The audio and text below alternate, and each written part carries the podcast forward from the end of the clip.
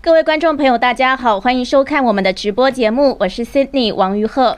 我是秦鹏，今天是美东时间二月十九日星期五。那我们今天呢会来聊聊比特币。比特币呢跟世界首富马斯克之间的纠葛。比特币呢从一年前最低点四千九百五十七美元，一路攀升到了五点五万美元。那我们会来聊聊这其中到底发生了什么事。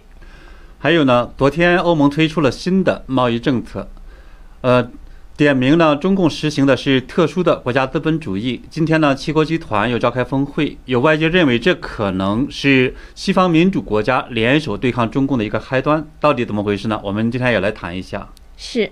那我们首先来聊聊比特币。好的，嗯，比特币呢，在这这一年呢，是一路的攀升，已经攀到了五点五万美元。尤其是在华人欢度农历新年的这个期间，比特币更是迎来了非常惊人的涨势。从二月五日的三万七千八百五十三美元，一直一直到二月十四日的时候，就已经要突破五万的关卡了。那之后呢，又看到呢，已经又突破到五万以上了。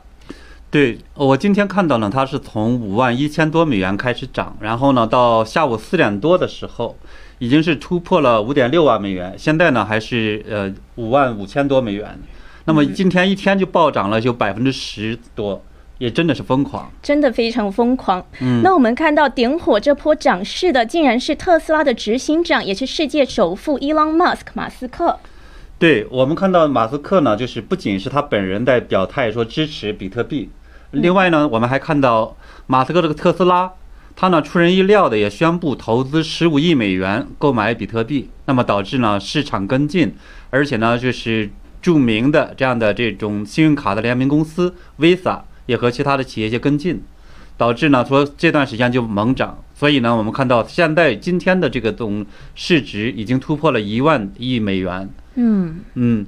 而且呢，就是马斯克现在呢，给人的感觉，今年以来好像他也一直是比较这种带货大王一样，对吧？好像带火了很多的东西。是从电玩之家 GameStop 的股票一度上演了一个韭菜割镰刀，散户跟华尔街对战的大戏。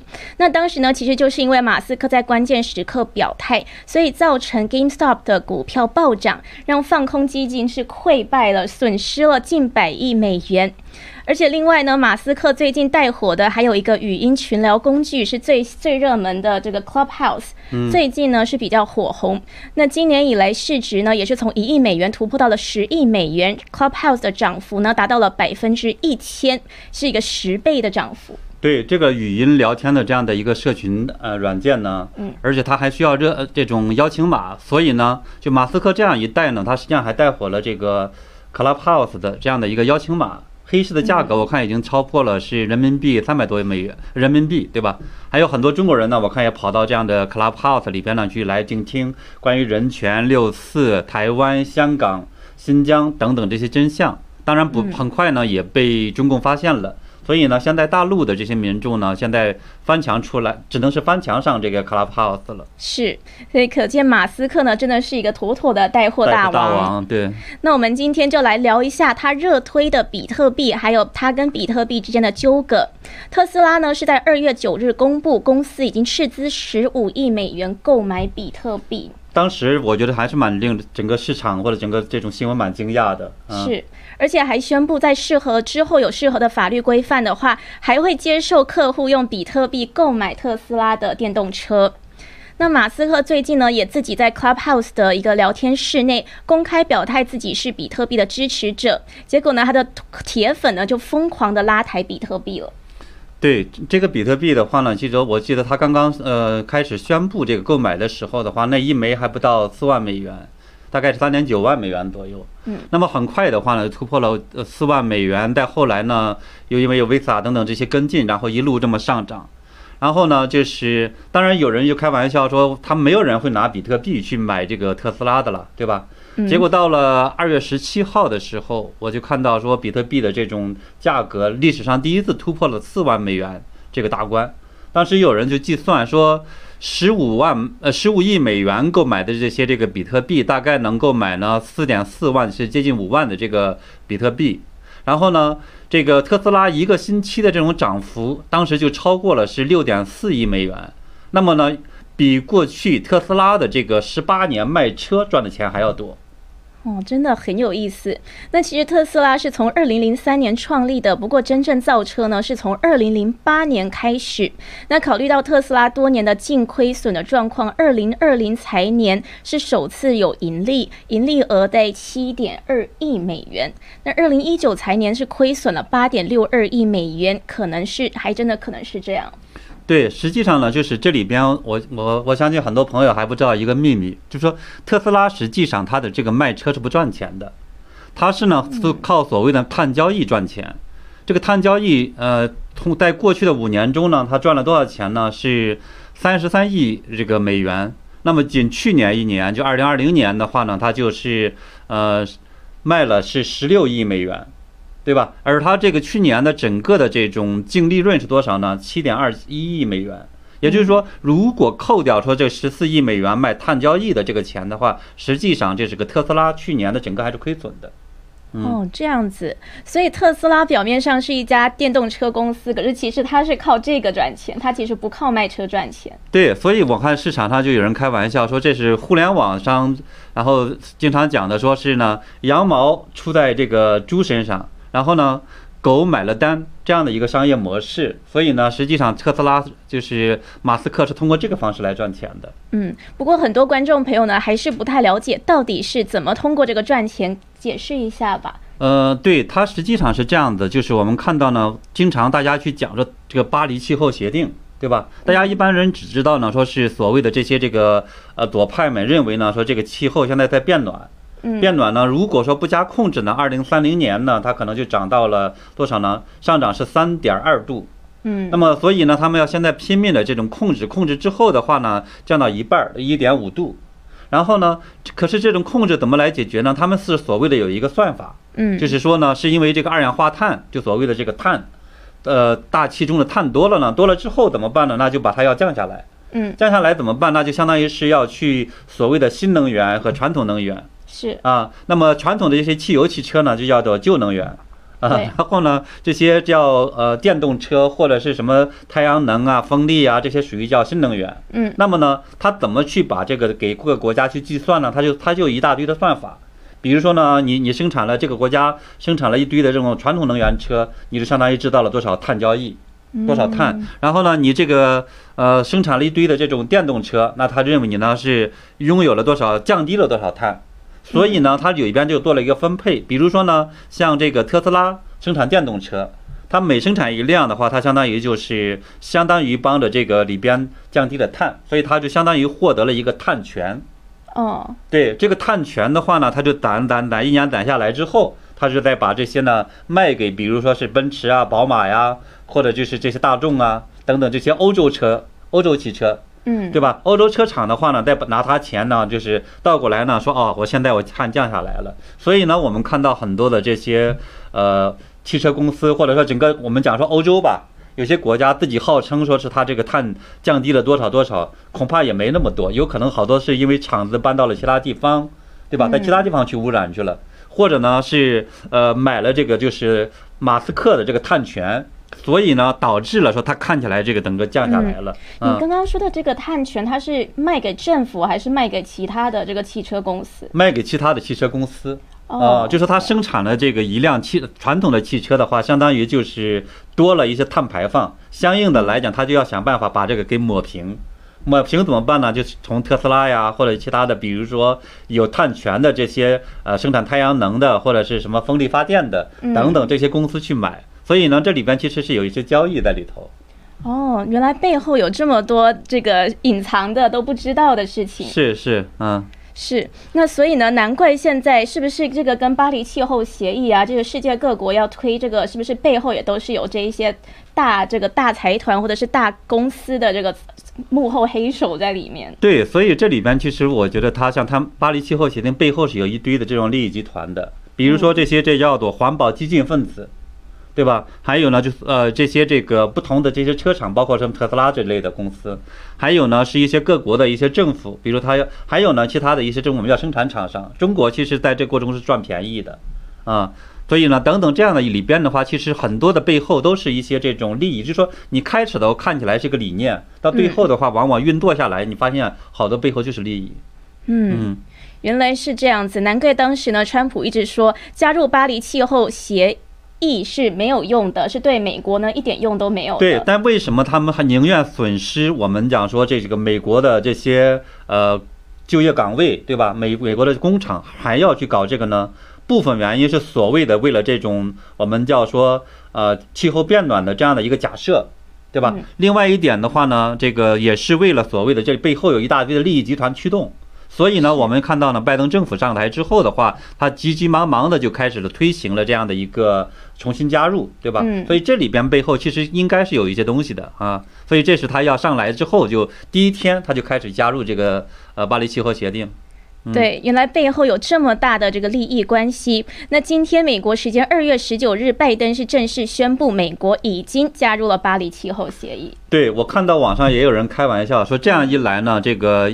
就全球的这些左派领袖们，对吧？又可以坐着私人飞机，污染着空气，然后在各种峰会上呢，就是齐聚一堂，高高兴兴的高谈阔论如何防止这个气候变暖。嗯，然后呢，他会告诉这个民众说，你们不能用汽车，不能喝牛奶，因为牛奶是呃放屁的，是放排排放这个什么 啊？这个牛会 甲烷的，甲烷的，甲烷是这种增加碳嘛，对吧？还有呢，不能吃牛肉。所以呢，然后呢，谈完之后，他就高高兴兴的坐着私人飞机再离去了。啊，所以今天的话，我们其实也看到还有一个这种德州，对吧？这两天一个德州的这种大雪，整个闹的这种天封地动的。最后呢，因为以前的这个德州气候现在是应该是零上大概十五度，可是呢，现在德州的很多北方地方来讲的话，可能零下十度，那么导致呢，就很多地方非常冷。结果我们看到很多地方的这些呃风力发电机啊，或者什么太阳能啊，也都废掉了。嗯，就不能用了，所以这其实背后的话也是说，它不是完全靠谱，也有一些很多的这样那样的一些这种技术的不成熟啊，或者这样的一些问题。当然，很多人也开玩笑说，呃，看起来也不是全球变暖嘛，对吧？所以当然现在的话，我们发现这些推进全球变暖这些这个左派这些人士们，也不大说这个全全球变暖了，他们现在叫什么呢？叫做气候变化。啊，嗯，就说所以说，它是变冷变热呢，都叫做这种不正常，不正常呢，都叫做气候变化。现在变气候变迁，对，叫气候变迁了，就改名了，对，嗯。那我们回到这个比特币跟马斯克的关系，马斯克呢不但支持比特币，还直接杠上了美国新任的财政部长耶伦。耶伦是在公听会对比特币提出质疑，觉得立法者应该要限制这一些加密货币的使用，才不会让他们变成洗钱的管道。那马斯克是为特斯拉辩护，说当法定货币的实质利率转负的时候呢，就要去找寻一个替代品当做避险。对，就是说，实际上我们看到，呃，各国这个央行基本上都是不支持这种比特币数数字加密货币的，因为这会直接冲击到了呢，就是他们的这样的一个法定货币，特别像美元的话，一旦说冲击之后的话，对整个国际的交易体系或金融体系都会形成大很大形成很大的影响。所以这是为什么耶伦的话呢，一直因为过去我我一直关注耶伦嘛，他以前是美联储的这个呃主席，他实际上一直也是不不赞成这个搞这种数字货币的。嗯，那么当然同呃我们看到呢，就是为什么他又讲说这个马斯克讲说要给大家一个避险的机会，对吧？嗯，是因为呢他觉得现在的这些钱相当于是一方面在呃去年至今，对吧？然后呢全球都在大量的印钱。因为是为了应对这种呃大瘟疫，然后刺激经济，然后呢给大家发钱，对吧？啊，当然中国是不发钱的，对吧？啊，就是给大家发钱呢，这样的话其实就印印出来很多钞票。那么印出来钞票之后，这些钱往哪儿流呢？因为现在好多实体是没有的，那很多其实就流到了这种虚拟的地方，包括股市啊，股市，但是你也不能老往股市里边。股市太高的话，也往往下砸的，嗯，所以呢，它就流到了这个呃比特币上边。当然，GameStop 的话，其实这背后前段时间就电玩之家嘛，对，它这个暴涨之后，背后也是有这个热钱，它要去找一个投资的地方。其实这些都是这种呃一个原因，嗯。嗯。所以呢，其实这也不全是马克思的马斯克的功劳，很大程度上是这些过多的钱需要找到一个投资的地方。是这意思，对，嗯嗯。那马斯克呢是发推特，他的确呢是去批评这一些法定货币，觉得他们的实质利率已经要转为负值了。那当然呢，要寻求另外的地方来避险。那他还说呢，比特币呢是几乎跟法定货币一样愚蠢，但是他说关键是词是几乎，也就是没有法定货币那么蠢的意思。那他之后呢？还有澄清，他说特斯拉买进十五亿元的比特币的决定呢，不代表他自己个人的看法。他还强调说自己不是投资者，只是一个工程师。他除了特斯拉之外，并没有任何公开交易的股票。所以他这个说法呢，等于是一方面是帮这个货币讲话，帮这个这种加密货币讲话，可是一一方面呢，好像又是有点开脱，又有点转了方向。对，呃，在美欧美的话，我们经常把它叫做 U turn，对吧？就说你实际上掉了个头再去说话了。是，就是这个汽车开车的时候，就是个 U turn，U turn 了一下，对，绕绕了个头。就说实际上这个他为什么这么讲呢？我理解他这里边其实有两个意思。第一，他本人还是看好这个比特币短期这种成长的，对吧？对。第二呢，他现在其实存在一个问题，就是包括来自耶伦的也好，来自于整个这个我们说比特币现在整体的这样的一个。呃，市场未来发展来讲，它其实还是有很多风险的，所以这种情况下的话，他就想表达呢，说，呃，有这种回旋的余地，这是一个。另外呢，他也想表达出来，说他个人的看法跟公司的这种操作，它不是一个一样的，对吧？这样的话，就说将来这个带货王啊，这个呃，特呃，就是呃，马斯克呢，他也不想承担说炒热比特币最后导致崩盘的这样的一个责任。是，所以他一边又想要发那个发挥自己的看法，然后一方面呢又不想要承担这个责任。对，这个所以很有意思，也是对避这个风险。那在您看来，比特币有什么样子的风险呢？呃，第一个的话，其实我们知道呢，说比特币是个什么东西？准确的讲，哈，首先一点的话，数字货币都不是货币。嗯，数字货币呢，它实际上，呃，准确的讲，它是一种我们叫商品或者叫投机品。它呢，就是它的价格什么决定的呢？就是靠靠买卖来增加的。它不像，比如说是中国的那个人民银行准备推出来那个数字货币，那个背后是对应着人民币的。嗯，也就是说它没有暴涨的机会，但是呢，它也没有暴跌的机会。嗯，而这些数字货币不一样。我呃是二零一二年那时候，我是最早关注这种比特币的之一。嗯，那时候的话是几千人民币。最贵的时候的话，到了这几呃两万人民币，就是它才才三千美元美金，嗯，而今天的话是五万多美金，对吧？完全不是一个量级的。所以其实那个时候的话，好多人不买，但是未来后来为什么买了？第一个是越来越多的人呢，在里边有洗钱的，嗯，对吧？包括买买卖毒品的，对，包括呢就是好多中国的这些，比如台湾的商人，他们想把钱转移出中国怎么办呢？他就要去呃。直接转人民币啊，或者转成其他的这种美金呐等等的话，中国政府不让。嗯，甚至的话，有的地方一看他要投要投资来讲的话，他给他关起来了。就说好多这种台商的话，这个钱都被洗走了。嗯，他怎么办呢？他就买比特币，然后呢出回离开大陆之后呢，他再把它给卖掉，这个换美元也好，换什么也好。所以呢，就是他有大量的这些交易。所以这样的一来，其实就。慢慢的就把比特币的价值就抬起来了，但是再抬它也有这样的一个暴涨暴跌的这么一个状态，所以呢，这是一个就是说，呃，比特币它因为它不是货币，它就是个交易品，或或者我们叫投机品。那么这样一来的话，就导致了说整个它这种估值中总会有回调的可能性。嗯，所以呢，就是呃，像马斯克现在他他说这种呃想法的话，他其实就是将来说会影响到这个估值的问题。比如说我们今天还看到一个这种。呃，投资公司的这种市场分析师他说，如果的话呢，这个他为什么讲说他和他本人和公司不一样呢？因为特斯拉如果说是把这个产品，就说它这个价值公公司的估值和这种我们叫说这么一个东西捆绑起来的话，那么带来一个问题就是说，可能也是存在了一个很大的一个这种这么个风险。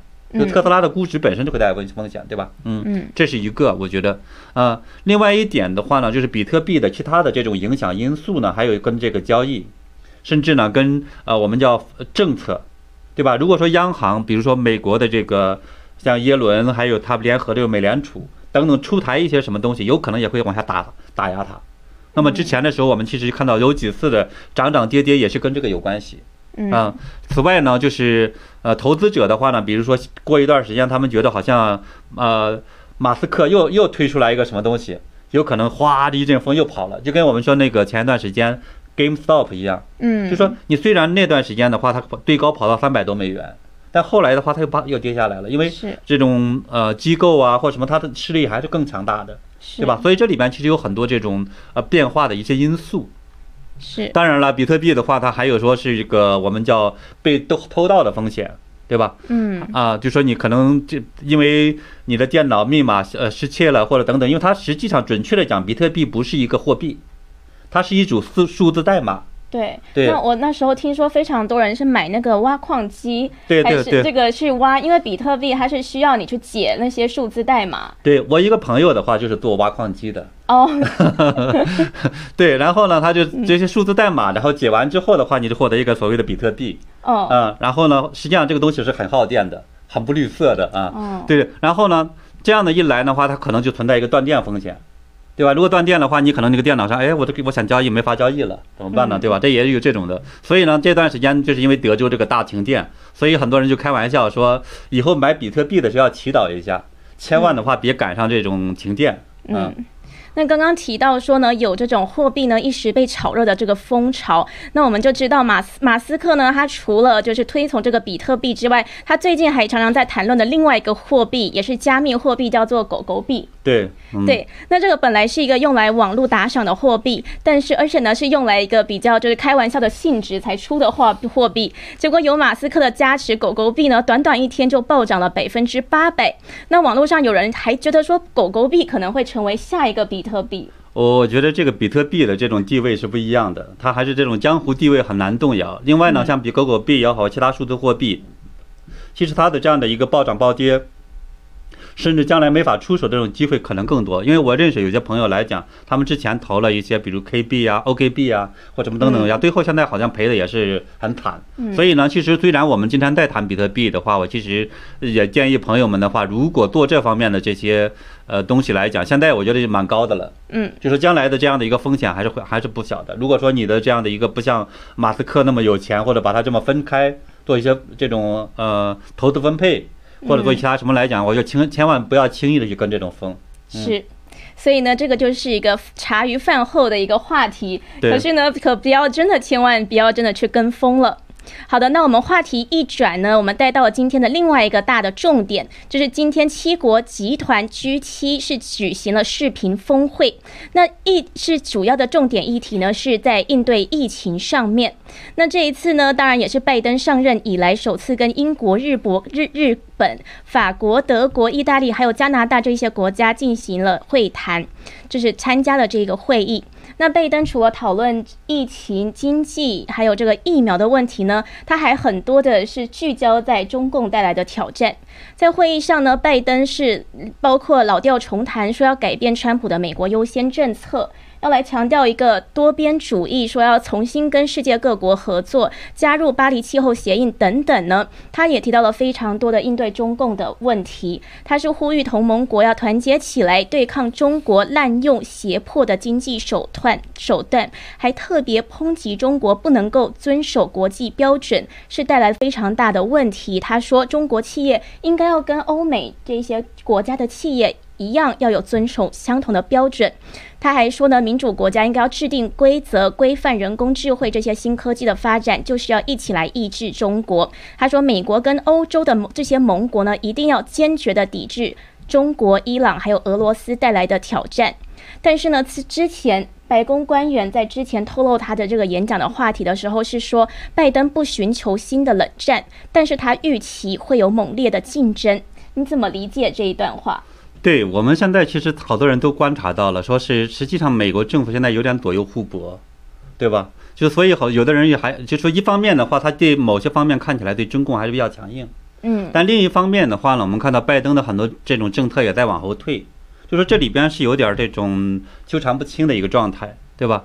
所以呢，有的人就开玩笑，当然我觉得可能阴谋论里边就在讲说这个呃，川普现在是掌握了军权，所以他们不敢不不强硬，对中共不强硬。但同时呢，这个他们表面上又在对这个 对，就就带好多好多这种左派的一些政策在往回退，对吧？所以这是一个很矛盾的东西。当然，这个阴谋论这是阴谋论的东西了。我我个人本人其实不太同意这种东西，对吧？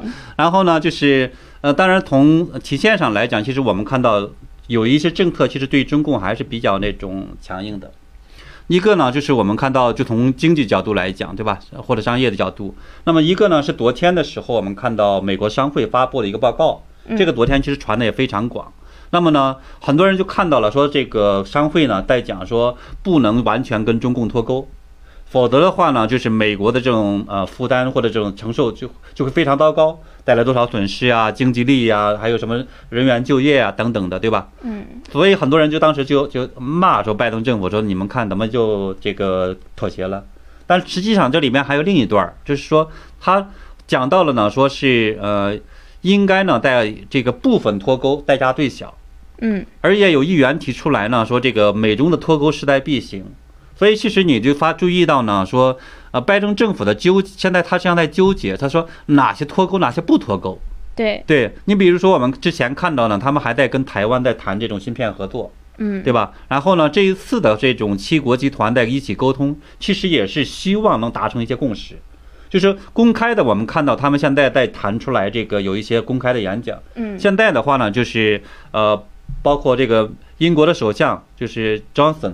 对，他也在去和大家实际上在去发表了很多的具体的这种讲话，再去谈呢，说如何的具体的应对中共。所以今天这一次的这种实际上也是这一次会议里边非常重要的东西。当然对他们来讲的话，他们其实也是想说，呃，一方面要去打击和遏制中共，嗯，但另一方面呢，他们又不希望说这个自己的这种利益受到太大的损失。是啊，看起来就比较纠结和这种我们叫贪婪，对吧？我感觉现在拜登的这个对华的立场还是没有这么的稳定，而且呢，之前呢，他的任内的一些幕僚还有官员也都出来说，是想要先跟欧洲的盟盟友或者是一些盟友讨论完了之后，再一起来决定来怎么对中共。对，就是他的这样的一个更细的一些政策，到今天还没有完全成型。因为一方面来讲的话，他不想说我我继承的是这个川普的这样的一个政策。另一方面的话，你让他们完全退回到奥巴马时期，他既不敢也不能，因为今天的整个环这个国际环境，中共的这种实力方方面面发生了太大的变化了。就包括呢，我们这一次发现这一次这个会议有一个非常大的一个背景，就是在中共实际上造成了全球大瘟疫蔓延。就说虽然呢，这个我们看到，比如说美国啊、英国啊等等这些，我们昨天的节目中也讲了，他们实际上对中共现在这方面也是非常不满。对吧？所以这种情况下肯定要想办法去找回来，但是呢，又要做生意，对吧？又要去怎么这样的？就说他一大堆的纠结的东西。当然，纠结的过程中，我还有一个其中体现，我说也是体现出来一种强硬部分，对吧？嗯。比如说是昨天的时候，我们看到财政部长耶伦，嗯，他就在去讲说这个。呃，要继续应对呢，是呃，中国对中国继续在征收关税。嗯，当然他说呢，是会评估一下有没有更好的方法，以应对呢中共的这种盗窃知识产权，然后呢，在呃利用环境或者其他因素的话呢，就在占美国的便宜等等的，就说这里边其实还在去进一步的研究。嗯，是，所以看到呢，他们现在其实细节呢都还没有定下来。可是呢，立场呢还是对中共比较强硬的。对，就是他不得不有些地方强硬，但同时又看起来又想办法去在川普的原来那个政策上往回往回退一退，所以属于这么一个矛盾的一个过程中。是，嗯。那有外界的专家分析认为说，这个 G7 峰会是西方民主国家联手对抗中国的开端。您觉得是这样子吗？呃，某种意义上是对的，就是因为，嗯。刚刚讲了嘛，说就说那么大的一个这种国际环境发生了变化，中共呢也越来越暴露出来他的这种咄咄逼人。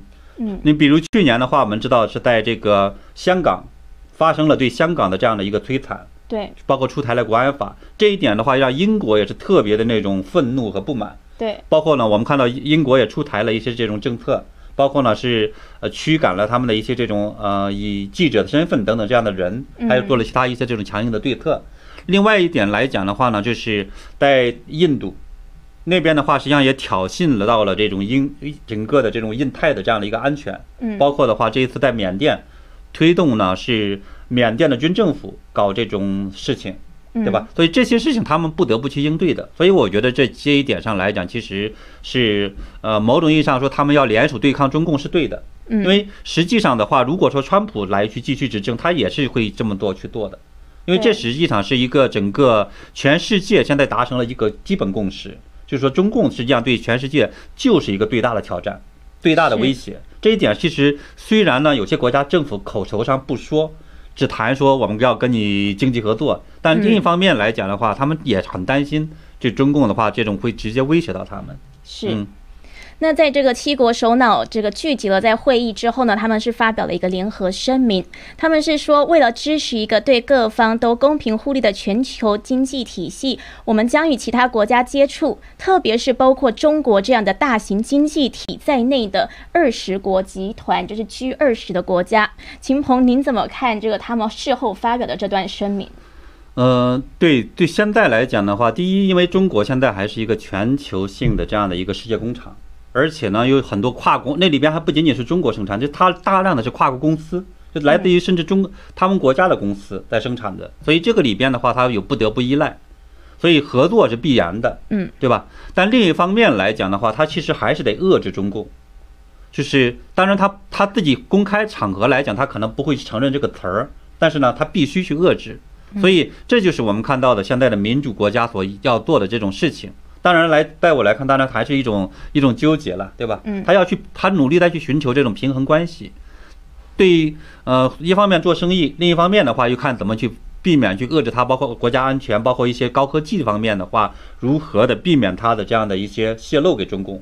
还有呢，所以我们看到英国现在也是很多的这种，比如说以英国为代表，对吧？很多的这种敏感行业不让。中国的留学生介入了，甚至直接驱赶了，取消了很多签证。对，其实其他国家必然也会发生的，只是到时候或强或或硬或者或不同的程度而已。包括未来的签证的这方面。另一方面呢，他们又不想，反正是回到呃川普那个状态。川普其实如果说我们到他说现在还在川普真正在呃第二任期的话，他一定会去呃消灭中共的。所以我们讲说他实际上是一个叫做屠龙。和试图寻龙的这么一个关这种差异吧。嗯。所以拜登政府呢是等于是试图要去驯龙，对。可是川普政府是直接就要屠龙了。对，我觉得这一定会有这么一个差异。但是呢，不管怎么样来讲，他还是有一个要去打击中共，在很多地方要去做，要去要去应对的。嗯，是。而且呢，其实法新社呢是有一个报道指出，在中国问题上面，他们认为说拜登政府坚持川普对中国强硬的立场，但是方式不同。那您认为也是就是这个屠龙跟驯龙的这个不同吗？呃，对，而且呢，就是我们看到说这个耶伦，他一方面承认中共的这些方面对美国的伤害，另一方面他老得说，似乎这些方法又不对，对吧？但是呢，到今天他也没找到一个更好的说方法，说这个呃，我们讲说关税到底有，就是说有没有作用？他好像也很迟疑，他说我还得评估一下。嗯，所以呢，他试图去找一些方法，但是我觉得恐怕到最后有可能他会发现呢，川普的最后好多政策他是就是对的，甚至呢可能是最好的选择，而且可能得做往回调整，这是一个。另外一方面的话，当然因为随着现在的这种呃中共的好多地方也发生了国际环境也发生了一些变化，所以他现在可能也会呃在试图去找一些这种其他的一些措施。这也是有可能的，我倒们希望他们能找到一些了。嗯，是。那也就是说呢，到总归就底呢，最后呢，可能都会发现川普呢，他做的才是对的，就是真正呢，把中共视为一个就是本质邪恶的政权。其实要做的呢，就是屠龙。对，因为你试图去驯龙是做不到的。驯龙是做不到的，所以我觉得这最终来讲的话，他们可能不得不发现，也许还得往回再去。再往回推，往往川普这个方向推，这也许就也许就有这么个状态。所以，其实我个人上来讲的话，其实很大一个程度上，我不是特别担心对，呃，就是对中共的直接的这种遏制。嗯，比如说我们看到呢，是呃昨天的节目中也谈了，对对吧？日本、台湾还有印度、澳大利亚等等，现在实际上在印太这边的话，它是为了应对中共的这种军事的，还有这种调扩张，对吧？它呢，现在就是在去形成了一个联盟，而且呢，要谈起来要把这个台湾纳进来，直接就形成一个军事联盟，而且呢是呃日本的和美国的军事首脑直接发这种在谈这方面的这种合作，嗯。越谈越谈，所以这方面肯定是会继承川普的这种印太的一些东西。但另一方面来讲的话，我们看到呢，就是，呃，他们的就这种纠结，还是在再去试图去去看看怎么能够呃多弄点什么钱，对吧？所以这里边我觉得其实也蛮有意思的，嗯。所以我最担心的恰恰所以不是说呃对在外边的对中共短期内的这种影响，我最担心的反而呢是说左派在国内这种胡折腾。嗯对吧？一会儿呢，在这种呃搞社会主义或者极左或者是什么试图的通过的，比如说开放边境，或者是呃搞呃非法移民的这种合合法化等等许许多多的事情，包括可能是一些这些来讲的话，其实会推弹这种美国的传统价值观，对，呃撕裂加一步进一步的撕裂美国，会把美国的实力是这种削弱。所以其实我最担心的反而是这方面。所以此消彼长的话，那对呃美国削弱了，当然就显得中共实际上是更加的这种强大了。所以其实我是觉着呢，如果说是啊、当然我们也在看到了，对吧？川普啊，还有这个蓬佩奥啊等等，他们现在也是努力在去呃试图遏制。就是拜登的向左转，对吧？对所以这个我觉得也是我们接下去可能会进一步的一些看点。嗯，是。那这个是让很多观众朋友都很开心的，就是川普跟蓬佩奥的影响力并没有因为卸任了就消减。对。现在蓬佩奥之后呢，还会有这个智库嘛，他之后呢也会常常不定时的举办演讲或者是一些会议。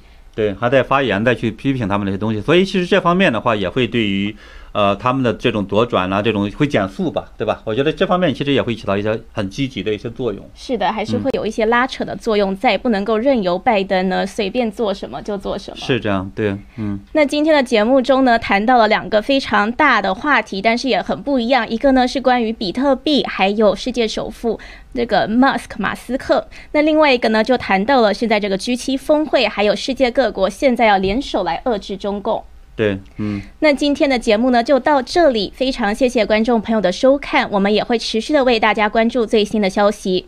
好，明天见。下一期节目再见。